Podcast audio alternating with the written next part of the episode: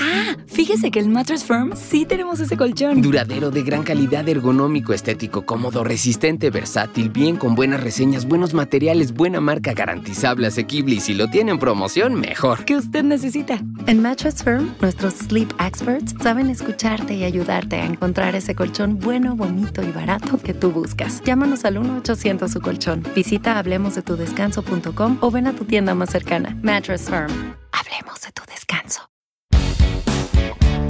Aquí comienza, desde el Cerro La Pólvora para todo Chile. Cerro a la izquierda, desde los estudios de Radio Voz de la Mujer 107.7 en Concepción. Muy buenas tardes, buenos días o buenas noches, no sé a qué hora pueda estar escuchando este programa en Spotify o en resumen.cl, quizá lo está escuchando a las 2 de la mañana, cosa de uno, cada uno con sus costumbres. Un saludo para toda la gente que está viendo en vivo, sí, en directo, esta tarde de martes 25 de julio. Un nuevo capítulo de Cerro a la Izquierda en este modo cuarentena.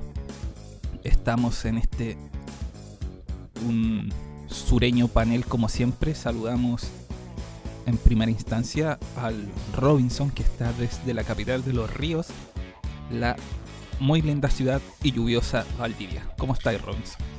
Hola, buenas tardes a todos, a todas. Sí, eh, lluviosa hoy más que nunca, con vientos arrachados, como dicen los meteorólogos, eh, y con mucho acontecimiento de la contingencia. Valdivia se transformó sin quererlo en epicentro de, de la noticia estas últimas 24 horas, así que eso vamos a estar hablando. Aprovecho de, de saludar a todos los que ya nos ven.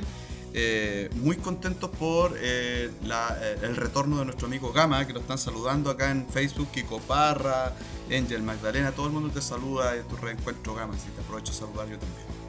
Oh, muchas gracias, son tan dulces. Realmente extrañaba mucho esta no haber podido conectarme tan seguido como me hubiese gustado. Lo que pasa es que, bueno, como lo comentábamos antes del, del inicio de, este, de esta grabación, eh, he sido víctima de la delincuencia. Claro, Pero está bien. está bien. Por Está supuesto, tonteras nomás. Culpa de No, Piñera, está de, bien. hay que decirlo, Piñera no, no está cumpliendo con esa parte. Todo mal, la maldita culpa de Piñera. Oye, aprovechar al tiro para que no se me olvide aquí David Antonio Toro que dice que San, Jo- San Joaquín en Santiago se pongo eh, presente, compañeros. Dice, saluda a todos menos a los momios. Me sumo a tu saludo. Jamás. Jamás. Qué persona más insaludable. Está Fran Obispo viendo, hay mucha gente, mucha gente viendo. Eso, Janito. Como decíamos antes en nuestro contenido, mira, si usted está escuchando este programa en Spotify o en podcast o en FM, les decimos que hay unos minutos de contenido exclusivo que solamente están en los vivos, Es verdad. que hablamos puras tonteras, No. básicamente. No. Pero una de las no tonteras que hablamos es que esta fue una de las semanas más movidas de los últimos tiempos en, en materia política. Sí, así es. Entonces, em, podríamos comentar de qué vamos a hablar rápidamente, como nuestro, bueno, la gente que está viendo esto, el título ya sabe, que dice como el pueblo del Chile despierto como actor político, ¿a qué nos referimos como es con ese concepto antes de ir a la primera pausa musical? Sí, nos vamos a hablar un poco del, de lo que pasó con el retiro, la ley de retiro 10%, que en realidad se transformó eh, en un político súper intenso eh, que trascendió a, a esta ley excepcional y se transformó en un verdadero cuestionamiento al sistema de pensiones, a las políticas eh, hechas en dictadura y de ahí para allá un largo etcétera. Y entre medio también A las mismas políticas implementadas por este gobierno. Claro, partiendo de. Claro, exacto. Cuestionando al mismo gobierno y sus políticas. Y eh, también vamos a hablar un poquito del pasado con la con el violador Martín Pradena y el suicidio de Antonia Barra, ¿cierto? Que ha despertado un interés enorme en toda, en toda la ciudadanía, en realidad. Así que de eso también vamos a estar hablando un poco. Todo eso y más a la vuelta de esta pausa musical. Suenan los Vázquez y hacemos cerro a la izquierda desde la cuarentena.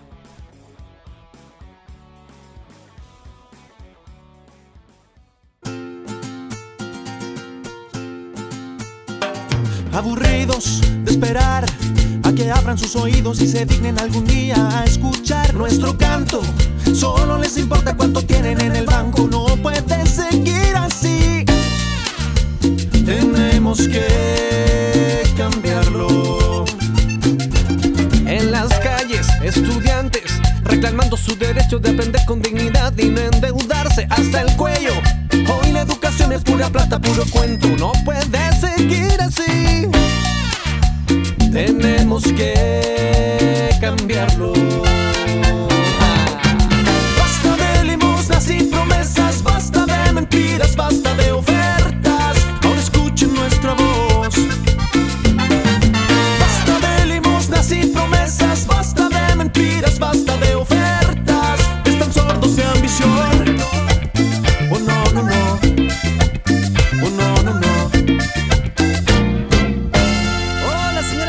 Cerro a la izquierda. ¿Otra vez subió el pan? Todo sube, no dan tregua. Y al final los que son pobres son más pobres y los ricos son más ricos. La miseria, esa es la condena por girar en esta rueda. No puede seguir así. Tenemos que cambiarlo. La, la, la, la. La naturaleza solo es algo para lucrar cortando bosques y adueñándose del agua sin vergüenzas. Por eso decimos Patagones sin represas. No puede seguir así. Tenemos que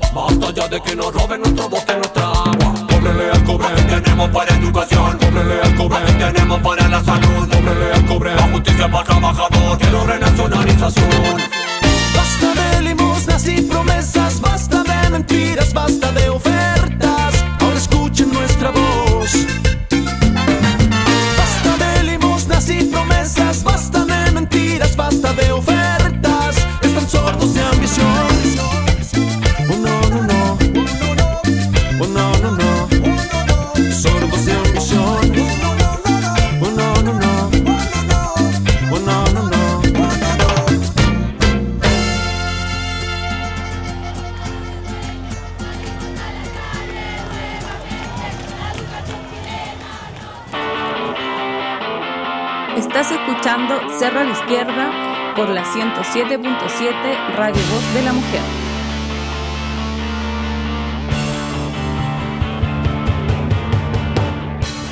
Seguimos haciendo Cerro a la Izquierda en este capítulo de sábado 25 de julio. Eh, antes de entrar derecho en la materia que vamos a abordar, me gustaría hacer referencia a que ya, como lo hablamos la, la segunda mitad de nuestro capítulo anterior, eh, los presos políticos mapuches siguen en huelga de hambre. Eh, ya son 83, Tres, ¿no? si no me Sí, equivoco, días en huelga de hambre. El más Demasiados en todo caso. no debieron haber llegado nunca. Por eso. Claro, por eso lo digo. Es una situación crítica de vida o muerte. En cualquier momento nos vamos, si es que las cosas no cambian, esperemos que sí. En cualquier momento va a llegar la noticia de, lamentablemente, del fallecimiento de uno de ellos porque su condición es crítica. Están en estado de riesgo vital. Sí, oye, yo quisiera decir algo porque hay gente joven que no escucha, porque estoy viendo que alumnos míos, mis primos también, saludo a Rodrigo de Talcahuano, eh, a George que también se integra, eh, a lo mejor no saben lo que significa una huelga de hambre, a lo mejor no están en el registro porque esto era muy ochentero, ¿ah? muy... en los 90 también hubieron fundamentalmente en dictadura. Eh, ¿cuál- qué- ¿Qué significa esto de hacer una huelga de hambre en términos fisiológicos? Es muy grave, tú sabes, la, la- la falta de ingesta de, de alimentos te genera a ti pérdidas neuronales, daños que son eh, a los riñones, por ejemplo, al hígado, que son de los irreversibles. intestinos. Claro, y, y son irreversibles Al a páncreas. todos los órganos vitales, ¿no? Entonces, hacer una huelga de hambre de verdad se considera como una, una medida extrema. Eh, porque en el fondo esta gente que está haciendo huelga de hambre eh, definitivamente después va a tener eh, años menos. Por ejemplo, va a tener una vejez con muchos mayores problemas de salud. Entonces no es cualquier cosa, hay que tomárselo bien en serio. Saludo a Nelson, que lo veo aparecer aquí, eh, nuestro compañerito que se viene integrando. Hola Nelson, desde Sí. la zona urbana de Quillón. La zona metropolitana de Quillón, saludo a toda la gente. De hecho, qué bonita la foto de la Laguna Vendaño de No. Jano. Lo felicito por resaltarlo. ¡Qué mató! Lo, lo felicito por resaltar, resaltar nuestro, nuestro atractivo turístico. Gracias, Jano. Te mandamos Yo saludos lo desde pondría acá. en singular, nuestro atractivo turístico. ¿Cómo que nuestros? No. ah, verdad. Uno de los Cayumanqui. tantos. ¿Es Cerro Cayumanqui? Cerro- Sí. Ah, no. Y el patrimonio No, inmaterial. suyo. Como en la ruralidad de ustedes. Otro de sus Sí. grandes atractivos turísticos. Y yo, Eso, po. eso.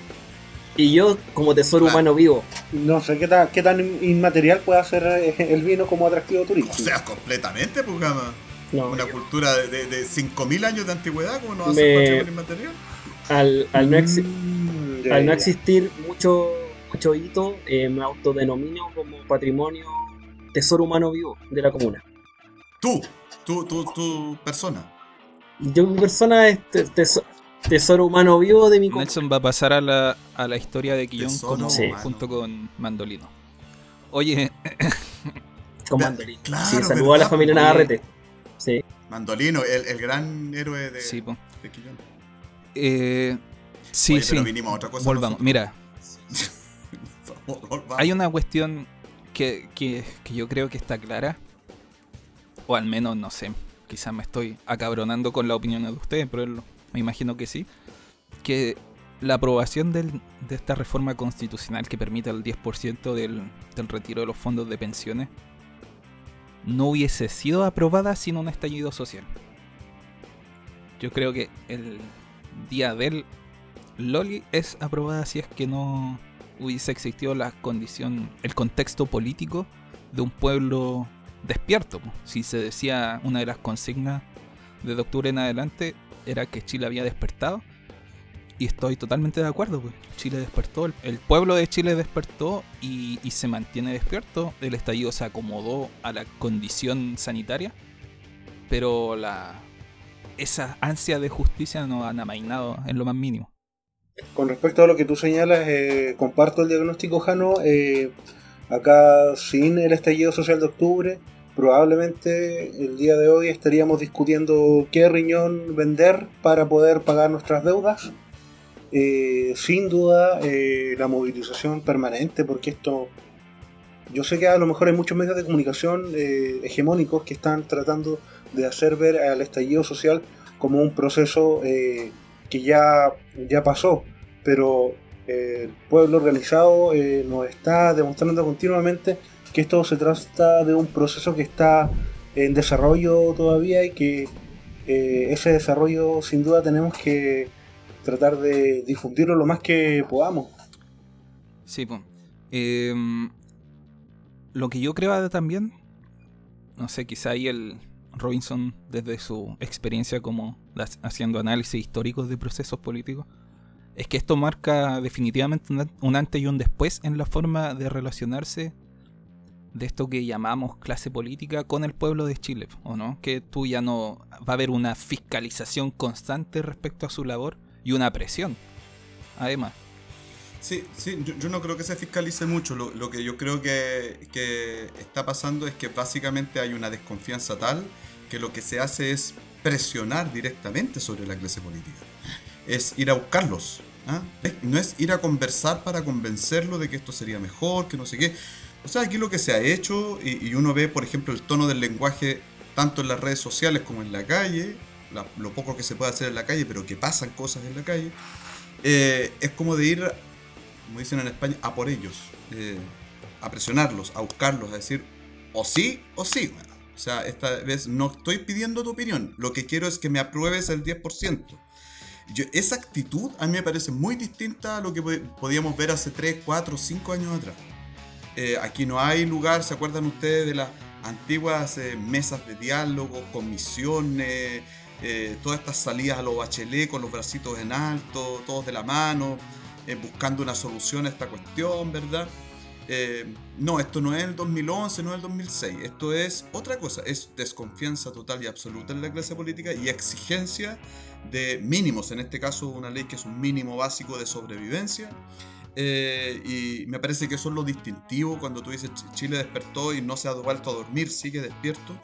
Tiene que ver con eso, que lo que no se, lo que no se adormece es básicamente esta mm, idea de desconfiar del, del que tiene poder, sea empresario, político, militar, eh, cura, pastor, lo que sea, desconfiar totalmente de cualquier persona con poder y exigirle, exigirle que eh, tenga un comportamiento a la altura de las circunstancias, por ejemplo, de una pandemia o de una crisis social, una crisis económica. Eso es lo que yo leo de o sea, podríamos decir que el análisis que hizo Axel Kaiser respecto a que la pandemia era lo mejor que le podía pasar a Chile porque bajaba esos ánimos refundacionales tercermundistas como los definió él, estaba totalmente equivocado nuevamente.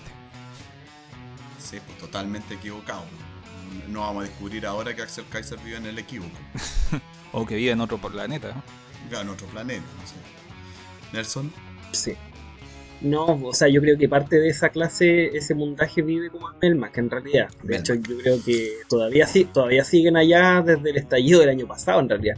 Pero tomando el tema lo que con, lo que nos plantean ustedes dos, claro, yo creo que actualmente el actor político ya no está, el, el horno no está para bollos, como se dice coloquialmente, ya los tiempos no están para hacer mesas, ni tampoco diálogos con comisiones, en este caso como fue las soluciones del 2006 o del 2011.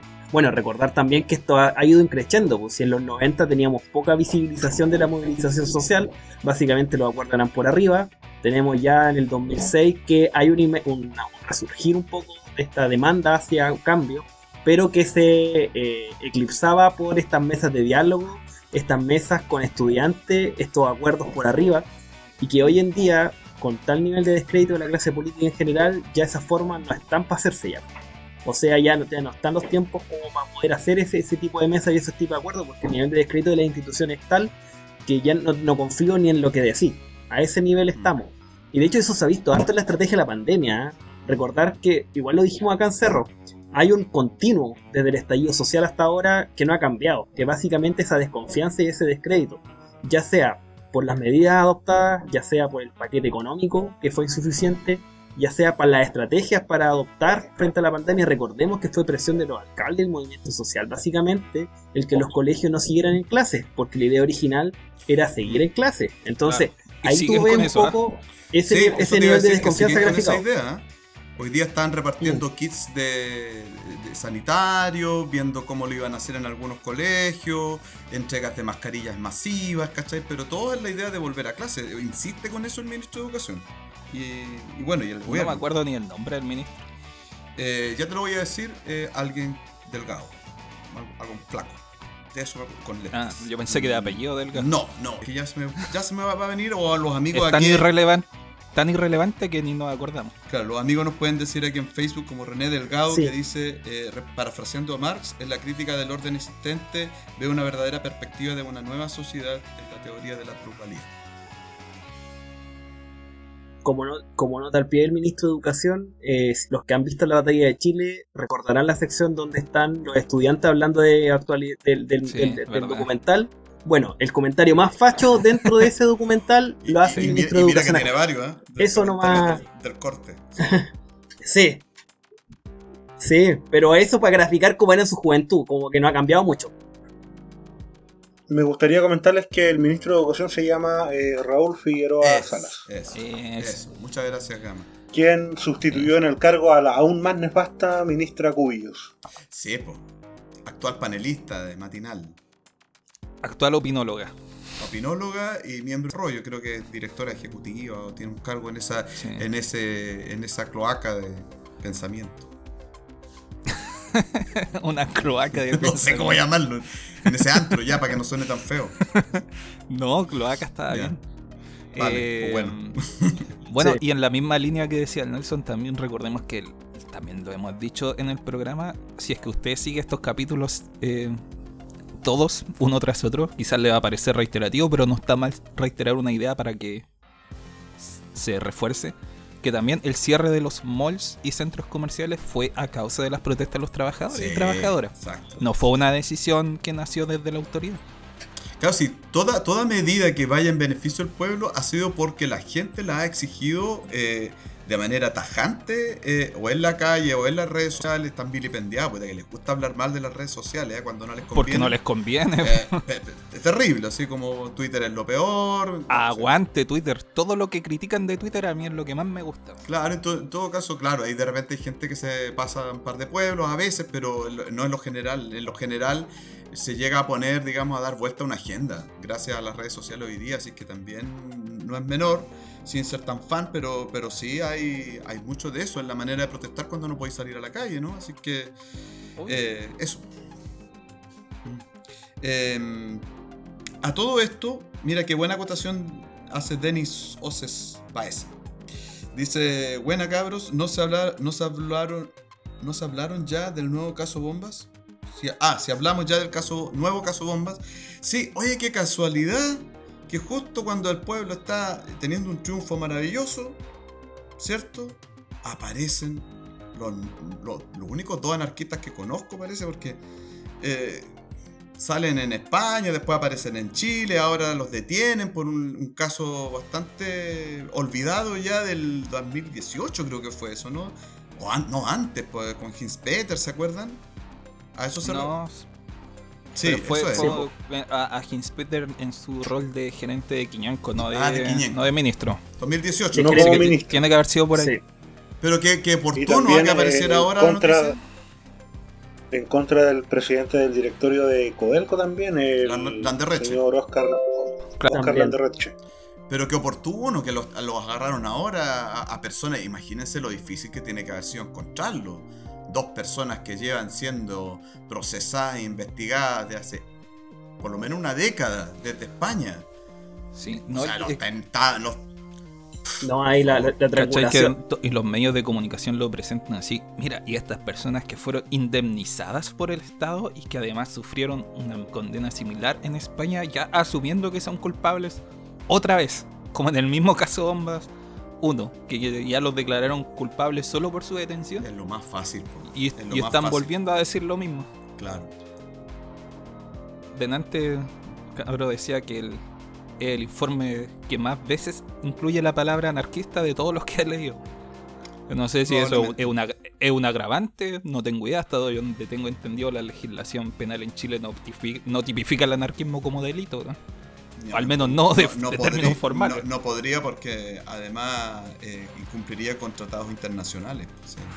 por eso, pues, entonces no sé por qué se ponen como en el informe casi como agravante. Bueno, pero acuérdate de los informes que hacía el fiscal Peña, porque eran del terror con, eh, con poleras de Iron Maiden. O sea, acuérdate. Póster de Guns N' Roses, como el Eso, eso. Bueno, de hecho, de hecho lo, lo, el, el, básicamente los detuvieron y una de las pruebas que mostró la fiscalía eran unas ropas que se supone que la imagen aparece claramente que eran las de los inculpados y que las pillaron en su casa. Ese, ese, es el nivel de ese es el nivel de pruebas que está mostrando por lo menos la fiscalía y que se vieron yo creo en este proceso. Que tratar de bueno, también pareciera haber algo de ensañamiento, pero tratar de de desviar un poco la atención del. Oye, eh, a mediática. Si, si, me permiten, yo eh, por esta cuestión del 10% quisiera decir algo también, porque bueno, ya se aprobó la ley, la gente mía desesperada ya haciendo cola afuera de la AFP. Que bueno, es desinformación porque todavía eso no está promulgado en el diario oficial y todavía faltan días para que eso está promulgado, falta que se publique. Bueno, que se publique. Después de, publicado, son 10 días para retirar el, el 50% del monto. Y, previo a hacer la solicitud a la FP, entonces todavía falta trámite, digamos. Que no, tienes Un año de plazo. No, no, hasta un año puede retirar. Pero, pero si lo, si lo quiere hacer ya, sí. Pero si queréis la plata ah, ahora, si queréis hacerlo ahora, son 10 días. La FP tiene 10 días para. Sí, no, lo que yo les quería decir, que aparte de esto, que bueno, ya lo he explicado mil veces en toda la, televisión y los medios, eh, apareció una cuestión no tan difundida, fíjate que se está tramitando también en segunda instancia en el Senado, que es que se les permite por ley a las AFP ampliar su negocio de inversiones. ¿A qué me refiero? Eh, se les está tramitando y con un voto mayoritario del Senado eh, para que puedan invertir en paquetes accionarios alternativos. Es decir, se les amplía por ley la posibilidad para que inviertan sobre todo en el extranjero, ¿cierto? En bonos que son de mayor riesgo. ¿Se dan cuenta? Es decir, los compensamos con este retiro del 10% a través de qué? De hacerles todavía más amplio un negocio que usted pueda invertir si quiera, si quiere, no sé, pues en un, en un lucrativo negocio de éxtasis o de MDMA o cualquier otro negocio turbio o raro. Ellos dicen en el exacto O comprar armas es en, como el- en el- eh, eh, la ley Sí. dice en, en, en paquete de accionarios alternativos. ¿Qué significa alternativo? ¿Cachai? Entonces, eh, esto lo que nos dice es que siguen Como Morrissey. no, ojalá que no. Eh, sigue eh, de alguna manera esta política oscura que, se, que, que no se comparte con la mayoría de la población, sigue existiendo. No es que hoy día los senadores se volvieron todos buenos y ahora es el compañero Moreira, no sé qué. No. Eso fue un gesto para la galería porque la galería ya no soportaba más. Pero los negociados siguen existiendo. Desco- sigamos desconfiando del poder político. Todavía hay mucha, mucho manjar en ese tarro, como dicen, ¿no?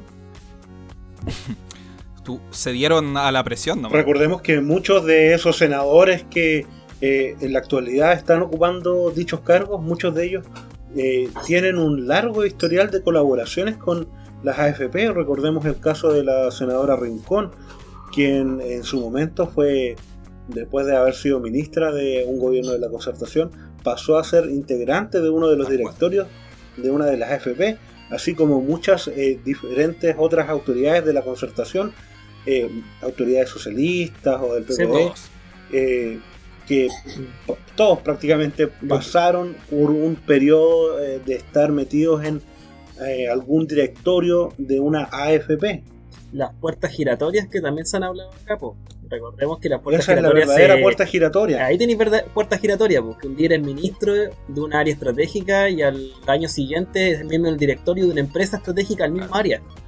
Eh, eso no que un día eres, eh, eres la parte fiscalizadora y al día siguiente eres la parte que intenta eh, generar lucro con Sí, tu negocio. también Sí, po. también Bueno. hemos dicho en este programa, el concepto puerta giratoria nace en Francia en ese sentido, de pasar de, del Estado a gerencias y de gerencias al. Estado como una Eh, puerta muy, giratoria. Muy, muy común en la época de Mitterrand. de- de- sí, es verdad. Oye, George Abdallah Exacto. también nos recuerda otra cosa. im- Bueno, nuestro público que nos de, de información. Recuerden otra noticia de la semana Tenemos el mejor sí, público. relevante de esta semana. El Tribunal Constitucional negó el recurso de declarar inconstitucional la ley de pesca sustentable de la jibia, presentada por la pesquera Landes, miembro del gremio empresarial ACIPES de la región del Biobío. Es decir, ven cómo todavía siguen pasando goles mientras nosotros estamos No, pues al contrario, esa es una buena No, noticia. po. Declaró negó inconstitucional. el recurso para declarar inconstitucional. Lo negó. Ah, negó el recurso. Sí, Ah, eso es lo que entiendo yo, Ah, lo negó. George, si nos Ah. puede explicar no, más. no al lugar. Pero dice aquí que el tribunal negó el recurso de declarar inconstitucional la ley de tan, tan. Ya, pues. Si es una buena ley, la ley de la jibia li- limita la captura a las grandes La empresas. ley de la pesca sustentable de la jibia. Ya, el, el George, Sí, el, pues, sí, los principales el George oposi- que nos explique, opositores son las el George pesqueras. nos va a explicar en, en un ratito más de qué se trata, así con de si es bueno, si es malo. En el fondo, ponnos deditos para arriba o deditos para abajo. no- nosotros vamos a entender. No, pues sí. Acá en Conce las pesqueras hacían marchar a sus obreros, lo obligaban a marchar por las calles de Conce hasta la intendencia para reclamar. Eh, y en Talcahuano también por, por la ley de la jibia que ellos consideraban injusta que limitaba la cuota de captura de este recurso a las Ya, sí, pesqueras. parece que es como decir Tujano, pero, pero ahí el George nos va a explicar. Tengo acá mayores antecedentes con respecto a lo mencionado. Efectivamente, el TC rechaza recurso de pesquera contra la ley de una empresa pesquera en contra de la ley de la jibia. Y este fallo fue por 8 sí. votos a favor y 2 en contra. El- estando el Tribunal Constitucional eh, determinado, eh, determinando que la iniciativa promulgada el año pasado se ajusta a la Constitución re- y rechaza las pretensiones de la pesquera Landes que acudió a esa instancia para impugnar que la jibia solo puede capturarse con el sistema empleado por los pescadores artesanales. George nos dice una victoria para la pesca artesanal. Ahí ya se nos aclaró el panorama. Sí, Pero pues, era una eso buena también noticia. está pasando, sí. Ya, y eso, eso también hubiese pasado sin este nivel de, no sé, de rabia popular, porque la gente está muy enojada con el sistema, con sus autoridades. ¿Ustedes creen que hubiese pasado? Yo la verdad me cuesta, me cuesta pensarlo. Yo creo que ah, incluso lo- el, el- la aceptación de la apelación en el caso Antonia, Antonia, en el caso Pradenas, perdón, en el caso de la Corte de Apelaciones de Temuco que revirtió la medida cautelar de arresto domiciliario por prisión preventiva, yo estoy segurísimo que fue por las masivas cantidades de protesta en tanto en Temuco como en todo Chile. O sea, el pueblo chileno despierto está siendo un actor político relevante, activo y primordial. Yo les puedo comentar que, bueno, fue súper sorpresiva la, mm, digamos, noticia de traer a, a Pradenas desde Temuco hasta Valdivia, la cárcel de Yancagüe. Eh, muy así, y se juntó una cantidad de mujeres mayoritariamente en la Plaza de la República muy importante, muy grande. Eh, ahí hubo varias detenciones, eh, violencia de carabineros, por supuesto, como acostumbra hacer. Y, eh, y después, cuando llega el detenido, el violador, al acusado de violación a, a la cárcel de Yancagüe, también se juntan muchas muy lluvioso y en una zona que queda a la salida sur de Valdivia, que no tampoco es fácil llegar, no tiene buena locomoción, pero, pero llegó mucha gente y se, se manifestó. O sea, eh, eso, lo que dice Jano es totalmente cierto, y se comprueban los hechos.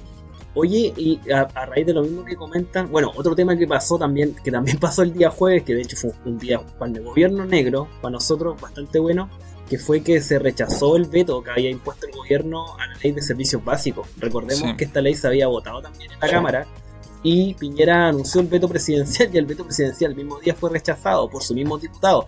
Así que Fue un buen día para eh, Chile. ese fue- pasó piola. Ese pasó piola, pero fue un, eh, una noticia importante esa. Porque eso también te marca un poco lo que hemos hablado, ¿ah? un poco cómo la presión social genera cambio. Lo- la pregunta ahí creo, y se la hago a ustedes chiquillos, ¿ustedes qué creen? Porque lo, hemos, lo han dicho explícitamente, pero sería bueno como evidenciarlo en qué. ¿Ustedes creen que en este caso el movimiento social o la presión ciudadana es un actor político ya eh, actor político instalado o es más bien un rol eh, como de contralor social entre comillas o de o básicamente a raíz de la misma desconfianza genera eh, presión? ¿Cómo lo ven ustedes? ¿Quién parte? Bueno, no sé, mira, yo quisiera creer que sí y que cada vez más. Quisiera creer que este sería el estado normal de una democracia. ¿sí? Así debería ser, ¿no? Eh, creer que además eso eh, sería más normal en un país con menos represión policial, porque en el fondo lo que, lo que se ve también, eh, eh, añadido a lo que tú dices, es la respuesta policial del Estado que es aberrante. Nosotros tenemos una cantidad de presos políticos enorme. Recuerden ustedes que tenemos más de, no sé cuántos van ahora porque han ido saliendo algunos, pero presos de la revuelta hay muchísimos. Eh, hay mutilados 400 y algo. O sea, no, vivimos una situación de democracia en este país y se revela por eso, porque presionar a tus representantes políticos, a tus diputados, senadores, es lo más normal que hay en cualquier sociedad occidental o democrática, como quieran llamarle, en sus términos liberales. Ni siquiera estoy hablando de un país como ultra avanzado políticamente, no, en cualquier sociedad normal. Es lo que, es lo que ocurre. Esto pasa en Venezuela y a nadie se extraña y parece que fuera como lo, lo que está bien, po. pero si pasa en Chile no está bien. Eh, y a mí me parece que esta cuestión va a ser definitoria, Nelson, cuando eh, logremos entrar en el proceso constitucional. Nosotros tenemos que entrar al proceso constitucional con un pueblo absolutamente movilizado, si no, no sirve de nada. Eh, recuerda tú que eh, a nosotros nos, nos embaucaron este proceso con la Convención Constitucional. Entonces, si el pueblo no está en la calle presionando a los convencionistas para que hagan bien el trabajo, ojalá para que convoquen a una asamblea constituyente, eh, nos puede ir re mal con el proceso. Pero yo creo que ese es, esa es la batalla, la, la- la batalla madre, digamos, de todo este proceso. Y que esa misma convención o asamblea constituyente se declare libre y soberana. Claro. De partida tiene que sacarse todas las amarras que le impusieron. Claro, un cambio de régimen total. Nunca una asamblea constituyente no tiene plus, no tiene esos lineamientos que le pusieron a, a esto. Oye, eh, yo creo que es muy difícil mantener este estado prolongadamente porque también agota. Agota estar movilizado siempre, No, constantemente. Exacto. Son ciclos, ¿no? Son ciclos. Esperemos que, que sí. Bueno, yo creo que sí marca un, punto de inflexión y que puede transformarse en algo interesante. Está el germen de algo muy interesante, el pueblo como actor político relevante, exigiendo, eh, más que pidiendo, como decía Robinson delante.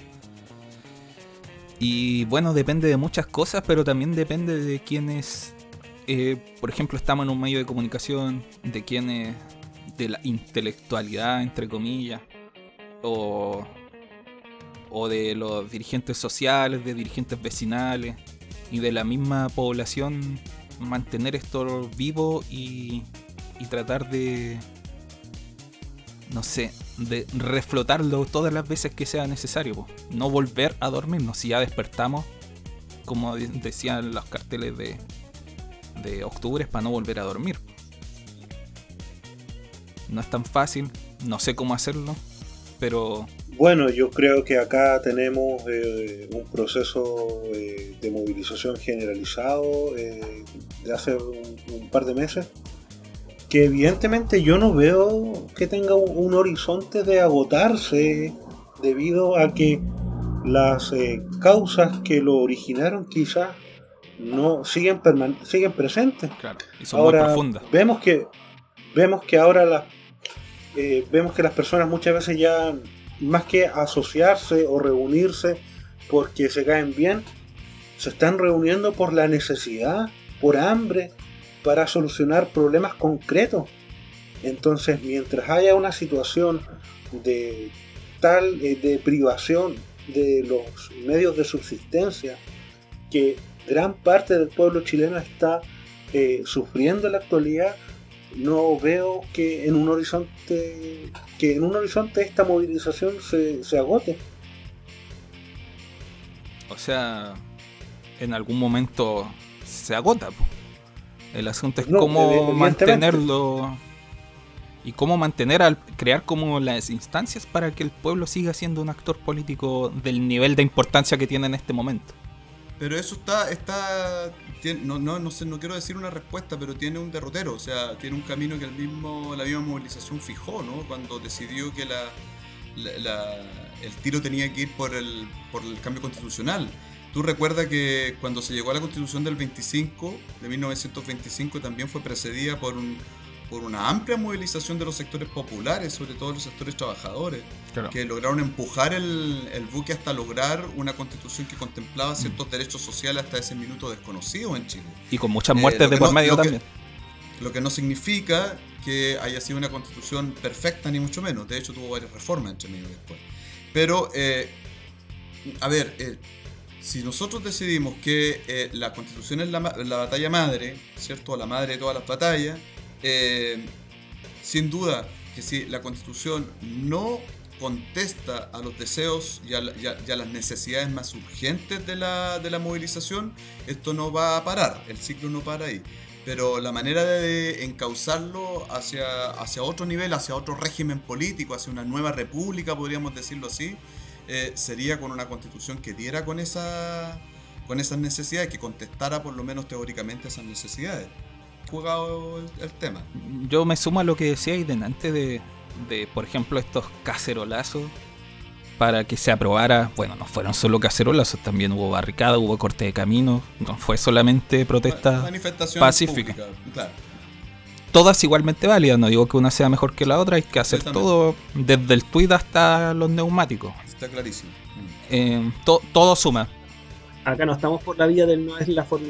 No, el laformismo Claro. no, no va acá. No, el laformismo no, es, no, no va con Y nosotros. ojo, y yo tampoco Eh, no estoy es en- la formismo, no es la forma de estar. Y Yo tampoco soy del no es la formismo del otro lado, que cree que los cacerolazos no sirven o que tuitear no sirve. Claro. Yo creo que todo suma, no, no descarto ninguno. Como dije, de, la red social hasta el neumático en llamas. Oye, la Frano. Ah, bueno, primero Denis José dice: ¿Cacharon que Luxis quiere comprar Mega? ¿Es legal eso de tener concentración de medios de comunicación? O sea, um, sí. Eh, Fran Obispo. Lamentablemente sí. Fran Sí, Obispo no está, dice, no está legislado nada de eso. Claro, Fran Obispo dice que cambiar la lógica de mercado que no solo opera en términos económicos, sino que está impregnada hasta en las mismas relaciones sociales. El sentido de reciprocidad ha vuelto, eh, sí, ha vuelto. Eh, claro, hay, intentos y nuevas formas, digamos, de, de, la cultura popular. Eh, tal cual está construida desde sus propios orígenes. Y la anomalía es lo que nosotros vivimos en este régimen de 40 años de neoliberalismo eso es lo anómalo. Lo, normal era que el pueblo construía y constituía sus propias formas de subsistencia, de cultura, sus propias formas de, política, de sociabilidad. Eso fue así desde el momento uno de la colonia, digamos. Entonces, en lo que hemos vivido sí que fue una anomalía. Entonces yo creo que tiene razón la frente que la lógica del mercado es la que también nos ha impregnado en relaciones sociales que son dañinas y que estamos rompiendo ahora, ¿no? Y la clase eh, dominante se había mal acostumbrado también. Completamente. Bueno, y nosotros también nos habíamos mal acostumbrado. Pero espera, para cerrar la idea. Eso. La idea que quería decir de Nancy, yo creo que el camino va, por ejemplo, lo mismo que estaba planteando toda esta presión por todas las formas. Eh, todas son las formas. Eh, para que se aprobara este tema del 10%, hay que seguir replicándolo. No, serán con otros caminos, otras cosas, no sé. Pero al momento de que se está discutiendo la constitución, hay que estar más fuerte en la calle que nunca. Completamente. No es como ya, ustedes hagan la constitución, ya nosotros volvemos a trabajar. Que es lo que quisieran, eso es lo que quieren, ¿no? E-, eso es lo que quisieran. Claro, o sea, básicamente... pero si es que nos mantenemos movilizados como nos mantuvimos por el tema del 10%, van a hacer lo que queramos nosotros. De, y nosotros. de hecho, la, la, lógica que plantea Robinson no es descabellada, recordemos el año 80 cómo fue. La lógica fue movilización social fuerte, que después fue solucionada por arriba, por la concertación y la dictadura que transaron en las reformas de la constitución del 89. Entonces eso ya lo vivió el país. Yo creo que esa memoria histórica también está dando vuelta, sobre todo en el movimiento social, y eso es palpable, de no volver a cometer ese error, de delegar, esta lógica del delegar en mi compañero, en, mi, en la persona que era dirigente, sino en hacer el proceso participativo desde la, desde la misma base. Y eso es lo que, lo que decía muy bien tú, también, con respecto a la presión en ese proceso también, que es como la madre de las batallas, podríamos decir. Hay que salir con todo.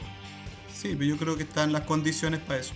Me gustaría a lo mejor profundizar en, algunas de las cosas señaladas por eh, Robinson en este momento. Si bien eh, tenemos un cambio político en cierne que ha sido empujado por la por las clases trabajadoras o los diferentes sectores del pueblo organizados. y no organizado también. Y desorganizado también. Y desorganizado también. Lo que uno de los posibles derroteros a través de los cuales podremos volver eh, permanente a lo mejor este estado de, las cosas eh, favorable al pueblo tiene que ver también con la autoformación y la autoeducación de las diferentes eh, comunidades que van surgiendo y de las cuales participamos. Si bien sabemos que hay políticos corruptos, por la gran mayoría, también tenemos dirigentes vecinales corruptos. No, claro. Tenemos sindicatos corruptos, sindicatos de asado y, tomatera. Municipios. Que han traicionado municipios también, por supuesto. Eh, sectores que deberían estar eh, dialogando o pensando diferentes formas de, exigir y de resistir ante la depravación económica que diferentes sectores eh, están sufriendo, pero que han traicionado a la clase trabajadora y a los diferentes sectores del pueblo.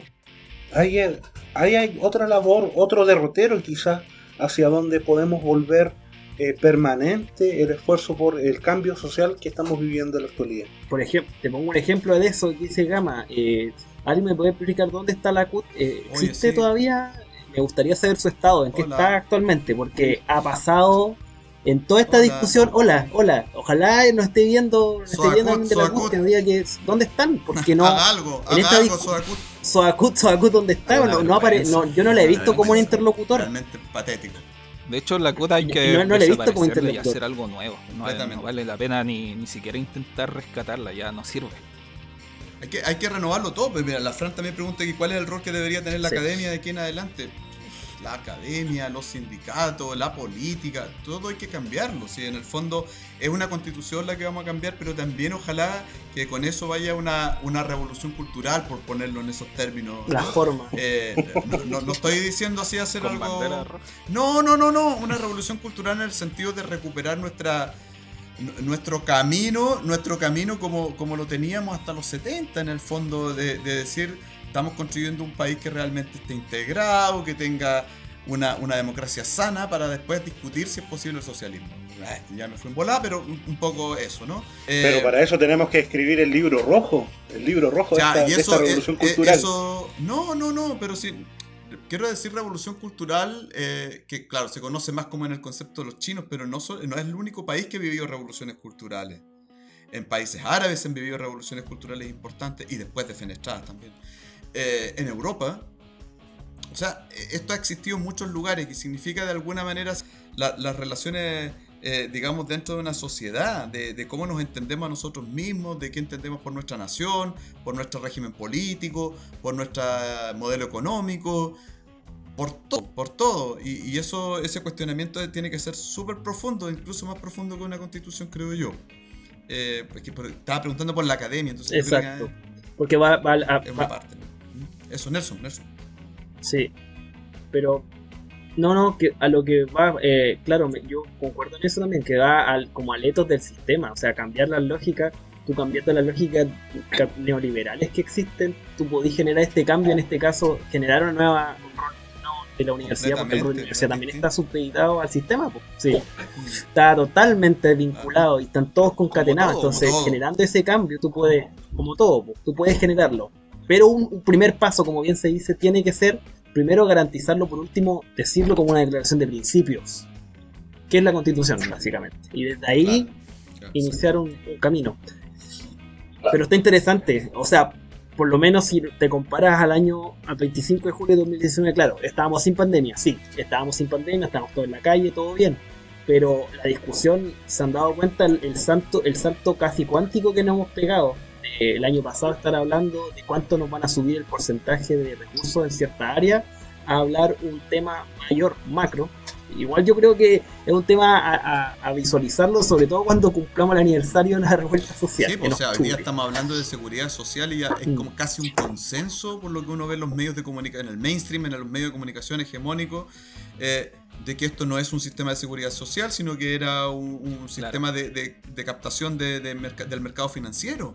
Y eso hace dos años atrás era impensado que se debatiera en esos términos, ¿cachai? Que hace 10 meses atrás era claro, claro, exacto. No, no, no estábamos como con la gomita y el pelotudo que le corta el pelo al camarógrafo.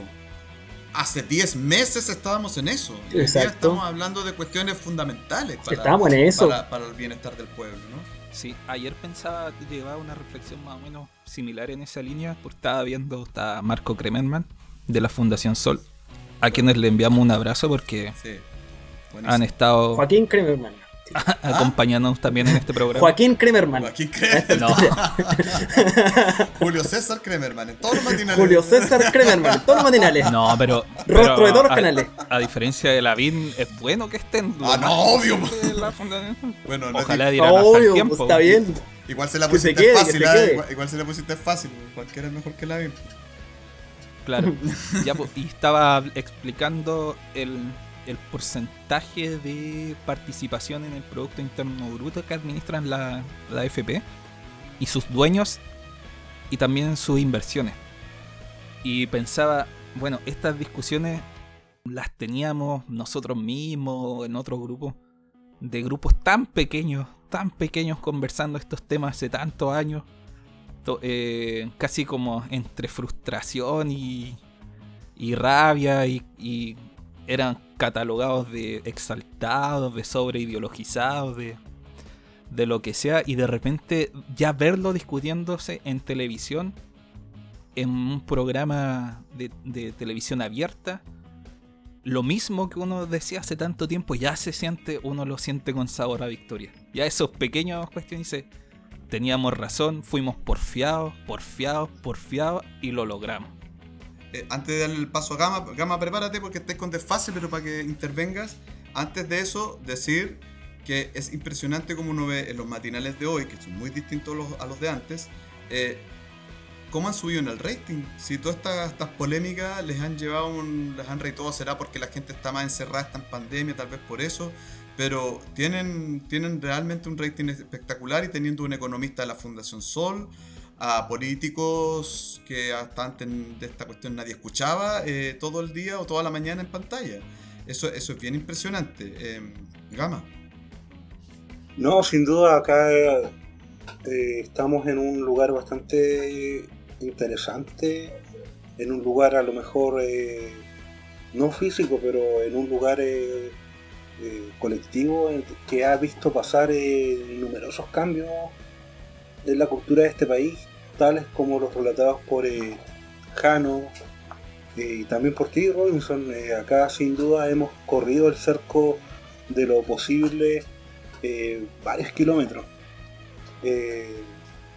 Acá no podemos desmerecer todo lo que ha cambiado este país, producto de la movilización popular, en un contexto en el cual hasta hace unos años las AFP eran entidades intocables, eh, la- a, la cual, las cuales eran eh, veneradas por eh, los partidos políticos de diferentes eh, inclinaciones, recibiendo también como contraprestación aportes en, campaña, a- además de los, de los puestos en sus directorios, que muchos, muchos de ellos, de personeros de la concertación, se, lo- se los peloteaban. No solo. de Entonces, no solo de la concertación, pero finalmente hemos pasado a un escenario en el cual eh, se aprueba esta ley de retiro del 10%, la cual es promulgada eh, en secreto, en secreto por el presidente de la República, asumiendo ya la total derrota para su sector político, para el sector empresarial que él representa. Eh, si bien se esperaba que se realizara una ceremonia como lo hace se hace habitualmente con las leyes más importantes para el desarrollo del país. Eh, esta vez no fue así. Eh, se firmó en privado casi como fuera, co- como si fuera. Pero, eh, pero, pero, ¿se esperaban? Mejor en Se todo caso. esperaban sí, que fuera, es que no podía, no podía hacerse eso. Yo, yo- me, sorprendió a mí yo- eso, porque la verdad, Yo tenía curiosidad por saber cómo lo iban a hacer. Yo también. que imposible. Yo también. Yo, yo. Porque, Dale, no, es que haber hecho una ceremonia televisada como acostar en esas cadenas a las 9 de la noche o al- a, No. mediodía, era Sí. en el. No, pero espérate, no era posible por lo siguiente. Porque era eh, en ese mismo minuto ponerle la guillotina encima al ministro Briones. O al ministro Go- Gomero, al Gomero, al- ¿cómo se llama? Al Blumen. Blumen. ¿sí? Entonces, claro, porque ellos habían estado yendo día sí, día también al Congreso a batallar contra esta ley y que al otro día salga el presidente promulgándola para toda la televisión y todo el pueblo de Chile mirando, era insostenible la persistencia de esos ministros en el, en el gabinete. Entonces yo Exacto. creo que no, no podía haber sido una cuestión pública, fíjate. Sí. Creo yo. No, de hecho fue, fue lo más decente que pudieron haber hecho me hubiera- bueno, sí. Me hubiera gustado el plumón ese. El plumón ese que ocupan para las campañas comunicacionales que tiene el gobierno, firmado con Piñera, pero no Ah, lo pude sí. ver. Me hubiera gustado verlo, pero, pero como dice Robinson, sí, pues le quitáis todo el piso a tu comité político. pues. O sea, es como, es, es como decir, eh, he, re- he escuchado el sentir popular y en este caso voy a promulgar esta ley por mi afán no sé qué. Pero eso con eso le quitáis todo el piso y básicamente tenéis que eh, renunciar al tiro. Si no, no se sostiene. Entre la guillotina inmediatamente. Claro. Era el patio los, los naranjos ahí con la guillotina. En YouTube hay tutoriales de cómo hacer guillotina. Debemos recordar acá que el gobierno de Piñera también tiene precedentes en con respecto a celebrar eh, eh, situaciones que van en su contra, como por ejemplo en una de las mu- más multitudinarias marchas del 8 de marzo, eh, salió celebrando una manifestación que era en contra de No él, fue el en 25 contra de de sus políticas. Sí, el día contra la violencia. Ah, contra bueno, también.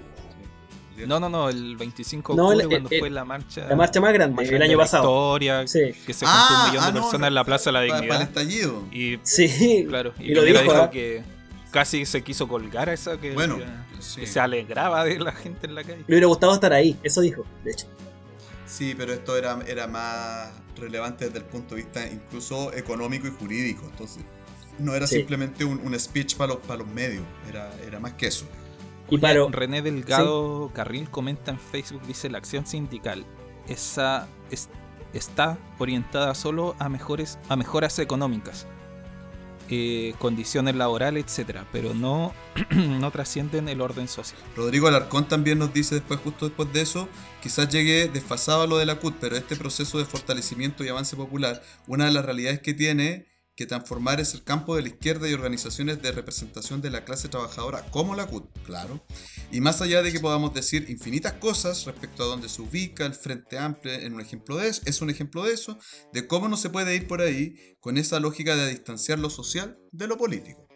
Yo estoy de acuerdo, no se puede distanciar lo social de lo político. Oye, eh, antes que, que se nos vaya, un saludo a Radio Voz de la Mujer que está transmitiendo este programa Así en el es. 107.7 FM desde el Cerro La Pólvora para todo Concepción, a Radio Can de San Fernando, Radio Valentina de Ranguelmo, Radio Fiesta Mix de Nacimiento, Radio Monte Águila, Radio Villa Olímpica en Ñuñoa y a Radio Sentipensares a quien les enviamos un abrazo. Ojalá les ojalá nos entiendan eh, No se entienden todo, Jano. no, no, si no digo en el sentido de que hablemos como chileno, digo en el sentido del- de lo político que estamos debatiendo, quizás demasiada contingencia.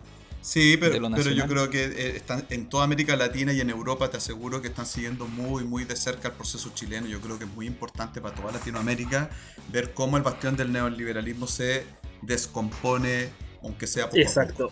Recordemos el chiche. Este el tipo ideal beberiano. el chi- el- era el Sí. chiche, pues éramos, éramos el chiche para la derecha latinoamericana en general. Yo Claro. quería que- recordemos Uruguay, por Uruguay la elección el candidato de centro derecha ah, decía el modelo chileno una semana antes del estallido, y que después no lo habló más. No, Y Macri. No, y no, porque además en Uruguay hay que recordar, eh, el, el sistema de seguridad social y de protección de derechos sociales hizo que la pandemia tuviera un impacto mucho menor a todos los otros países latinoamericanos. ¿O no? Oigan, es momento de ir cerrando, estimados. Ya, no hablamos más entonces. Yo, No, yo, hablen sus palabras finales. ya, Tenemos a Robinson. Ah, eh, yo, yo, bueno, eh, voy a mm, invitarlos para el próximo martes. Tenemos emisión de Cerro a la Izquierda nuevamente a las 7 de la tarde. Espérenos si no, no comenzamos justo, justo la hora, pero, pero intentaremos. Y yo antes, a las 5 de la tarde, voy a estar en una transmisión del Memorial de Paine, recordando eh, un proceso histórico también en Chile que es el de reforma agraria, en mi rol de, de profe de historia. Y mm, vamos a estar con, con otras personas, gente también de, vinculada a procesos de reforma agraria de, de la zona de Paine y en la región metropolitana, eh, organizado por el Museo de la Memoria y por el Memorial de Paine. Así que los dejo súper invitados a las 5 y después a las 7 a Cerro Izquierda. Les habla Gamaliel Silva y en esta ocasión me gustaría despedirme de todos nuestros eh, vecinos, vecinas, eh, amigos, amigas, eh, todas las personas que nos han, se han unido a esta transmisión de Face Live. Eh, lamentablemente no pudimos estar en Instagram, pero el martes volvemos con eso. Ha sido un gusto estar con ustedes y nos veremos en otra oportunidad. Bueno, eh, me despido también y saludar a la gente que nos escuchó, que nos vio el día de hoy, disculpando las dificultades técnicas que a veces hay, sobre todo mías, eh, rural, soy un rural, por cierto. Eh, Soy un guasito. en juego a veces en contra, soy un guasito, llego... Eh, agradezco a Jano el homenaje que le hizo a la Laguna Vendaño en su portada de, de Zoom. Eh, no, y sobre todo eh, Gamaliel. eh, eh, Sí, el- un gusto que Gamaliel El vuelva. retorno, porque del- lo habían pedido en redes sociales, así que un gusto que esté por acá nuestro el líder, gurú y gente creativa también. Así que eso, y a escuchar este martes y a estar con lo que plantea Robinson. Así que si hay afiche Sí, Robinson, lo mándanos comparto, para comparto. colocarnos en nuestras redes sociales. Dale, Sí, eso. Estamos haciendo todas las gestiones. ¿Te tendremos nuevamente o no? Gamaliel. Eh, estará en sus corazones. Ya, no, eso, eh, eh, eso no vale porque hay gente que no tenemos corazón, No, no. entonces necesitamos ver. Sí. ¿ah? Sí. Y la Sí. gente que tiene problemas cardíacos. Perfecto, perfecto. En la medida de las posibilidades trataré. Oye, pero si eso hay que dejarlo atrás, esa Ese frase. posibilismo está muy tan frente amplista. ¿Para qué tan, pa' qué tan, pa' qué tan para tus cosas, Gamaliel? Trataré de implementar un, un retorno elwiniano. Esa frase Claro. murió en Con octubre. todo, sino para qué, Sí. tienes que decir. Voy a estar. Exacto. Claro. Ya, chiquillo. Jano. Bueno, un abrazo para todos, para todas. Suena cetáceos con cosas del tiempo y nos despedimos. A